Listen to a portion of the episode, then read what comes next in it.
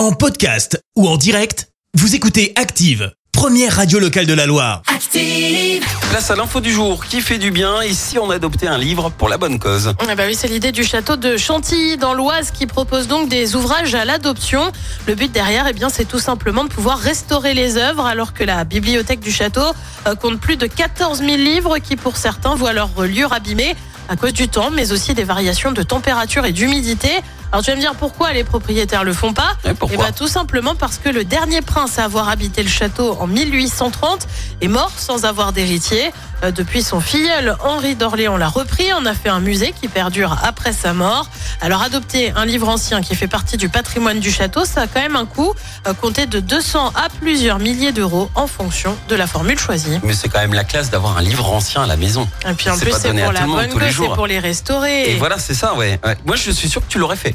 Ouais. Si, t'étais à côté, tu serais allé en chercher un. Eh ouais, Je te connais par cœur. ouais, tu me connais C'était l'info du jour qui fait du bien avec IRUP, la grande école de l'alternance. Management, ESS, informatique, technologie et industrie du futur, énergie, IRUP. IRUP.com.